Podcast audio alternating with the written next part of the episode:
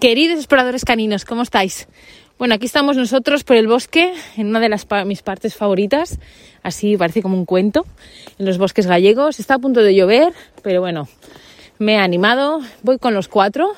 A Bonguito le, ahora mismo le estamos haciendo paseos aparte, porque ya es, bueno, está ya mayor para estos paseos tan, tan largos que nos damos. Y además, pues seguro que escuchas las pisadas y, y todo lo demás. Bueno, hoy en este audio os quiero hablar sobre enseñar a volver. Sí, no le he llamado la llamada a propósito. Justo hoy estamos saliendo de la isla de la llamada en la formación larga que hago. Hago una formación que dura siete meses, que empezamos cada noviembre, que le he llamado Travesía Canina, donde vamos pasando por todas las islas y es como toda la formación, ¿no? De todo. Entonces, bueno, este mes hemos estado en la isla de la llamada y hoy os quería comentar para mí lo importante de enseñar a volver a los perros. Para mí hay dos pilares súper importantes. Uno es la confianza y otro es la comunicación. De hecho, para mí la llamada es una comunicación a distancia. O sea, yo lo que busco al final es poder comunicarme con mi perro estando lejos. ¿no? Ese sería el objetivo de la llamada. No tanto que me obedezca porque yo mando o cosas así, sino más bien pues poder comunicarme en un momento concreto y luego además poder hacer estos paseos que estoy haciendo ahora mismo, ¿no? Con ellos sueltos y tener la confianza que en el momento que por lo que fuera apareciera alguien o hubiera algún peligro, pudiera llamarlos y que vinieran. Vamos a, a por ahí. Luego, ¿por qué le he dicho enseñar a volver? Porque la exploración para los perros es una necesidad básica. Explorar, sobre todo para perros que han nacido para ello.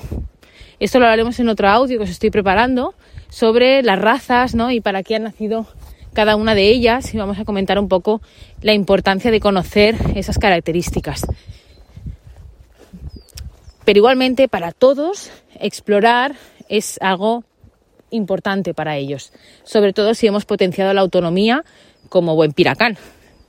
Y esto hará que quieran explorar por ahí. Entonces yo no te pido que no les dejes explorar, sino que exploren, pero que aprendan a volver y que sepan volver y además que quieran volver, que esto también es un matiz muy importante a la par que muchos perros no vuelven porque quieran, sino porque se lo piden o porque realmente hay un entrenamiento detrás muy bestia. Entonces vamos por partes. La confianza a qué me refiero? Pues primero me refiero a la confianza que tiene el perro con el medio, es decir, que eh, no tiene miedo y se siente tranquilo y libre de ir explorando. Puede ser que en un momento dado sienta miedo, porque es una, es una emoción natural que está ahí por algo, pero no está realmente cohibido para no ir a explorar. Entonces esa confianza es importante. ¿Cómo se consigue eso? Pues estando bien socializado y además pues sabiendo si en un momento dado tengo miedo, pues poder recuperarme rápidamente. Por aquí chicos, por aquí. Vamos. Luego, la confianza en ti. Y esto es importante. Esta confianza no se hace de un día para otro, sino que se va cultivando durante todo el día. Es decir, no pienses que porque, por ejemplo, en casa, yo que sé, imagínate que tu perro gruñe porque no le gusta que le toques y tú te lo pasas por el forro y le tocas igual y además eh, tenéis conflicto con un montón de cosas. Eso se va a ver en la confianza en la calle. O sea, no separéis la vida de una cosa de la otra, porque hay personas que piensan que la llamada se practica solo en la calle y, no afecta a todo lo demás, y no es así. Todo lo que vivas junto a tu perro, ese respeto durante todo el día mm, está ahí, en esa confianza que tiene él en ti. Para mí lo ideal es que ellos os vean como casa, que no os vean como solo este tío que manda o esta tía que manda, ¿no? Sino que sea realmente eh, mi casa, ¿no? Mi casa está ahí para cuando lo necesite. Que no quiero decir sobreproteger, porque hay mucha gente que enseguida se va de un extremo a otro. Eso pasa con todo, de hecho. Hay gente que se piensa que va al gimnasio dos días y se va a poner como He-Man. Y no es así. con los perros pasa lo mismo. Parece que porque respete su espacio y su tiempo y le des lo que necesita, ya es como que, oh, lo estás mimando y lo estás sobreprotegiendo. No, no entendemos los conceptos. Sobreproteger es cuando yo, por ejemplo, tengo un miedo y hago que mi perro no haga algo por mi miedo, pero no por el suyo. Esto se ve mucho en perros de tamaño pequeño. que el perro no tiene miedo a nada, quiere saludar a los perros grandes, pero yo me cago, como es normal también, porque yo lo haría, ¿no? Que viene un perro de tamaño grande, mi perro es muy chiquitito y me da miedo, y entonces no dejo que mi perro pequeño se acerque a un perro grande. Eh, un poco de broma, ¿eh? O sea, al final es entender la intención que tiene el perro grande, no por tamaño. O sea, de hecho, mm, yo he pasado más miedo con perros de tamaño pequeño que quieren atacar a Domi que por perros grandes, pachones, que no tenían ningún problema. O sea, no, tampoco estigmaticemos aquí a los perros grandes o de razas o de tal. Al final es la energía que tenga ese perro y las habilidades que le han enseñado desde temprana edad. De hecho, todo importa. Me estoy yendo de tema y ahora ya no, a ver cómo vuelvo, porque ahora no me acuerdo dónde estaba. Así, ah, estaba en lo de sobreproteger. Tengo que parar el audio para pensarlo. Entonces, sobreproteger es eso. Lo demás es apoyar. Es decir, si yo estoy en el parque y mi perro se asusta por algo, pues, pues, pues por ejemplo, el, lo que os decía de Domi, ¿no? Domi le viene un, perra, un perro pequeñillo a ladrar y se, y se asusta yo estoy ahí apoyándole y tampoco cuestiono porque se asusta, pues entiendo que él pues se asusta por eso y ya está. Y, y lo acompaño. Y luego vamos a otro lado. Eso es lo que hace que confíe en mí y que en un momento dado que tenga como una historia, pues siempre vaya a mí. Esto nos va a ayudar mucho en, en lo que os decía de enseñarle a volver.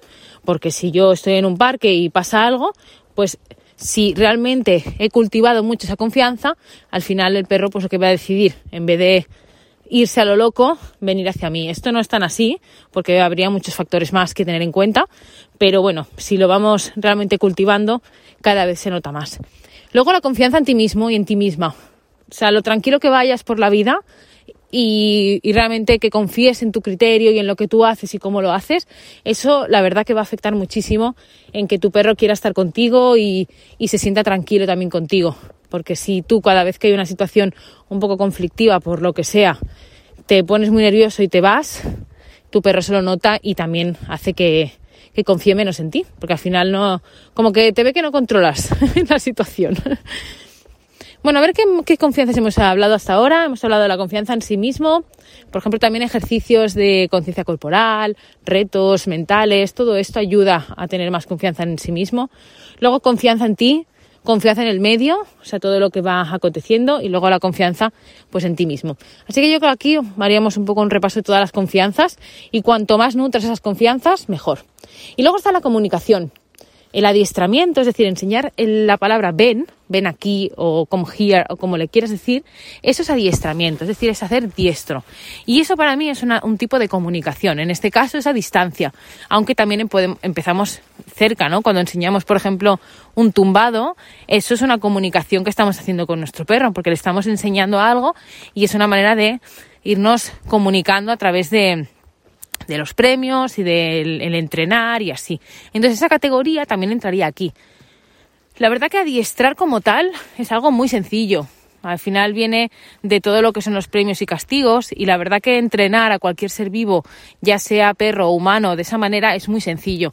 Lo que pasa que cuando solo tenemos en cuenta eso de los premios y los castigos, no tenemos en cuenta muchas veces la motivación intrínseca del individuo, es decir, lo que realmente le gusta al individuo y sus intenciones y sus anhelos y tampoco tenemos en cuenta su estado emocional.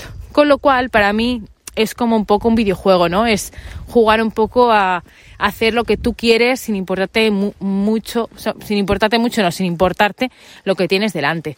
De hecho, yo durante años, sobre todo cuando trabajé para otra persona, pues hice mucho adiestramiento y realmente, pues mm, me ahora divulgo de la manera que lo hago porque había algo que no me, que no, que no me conectaba desde dentro, porque veía que algo fallaba.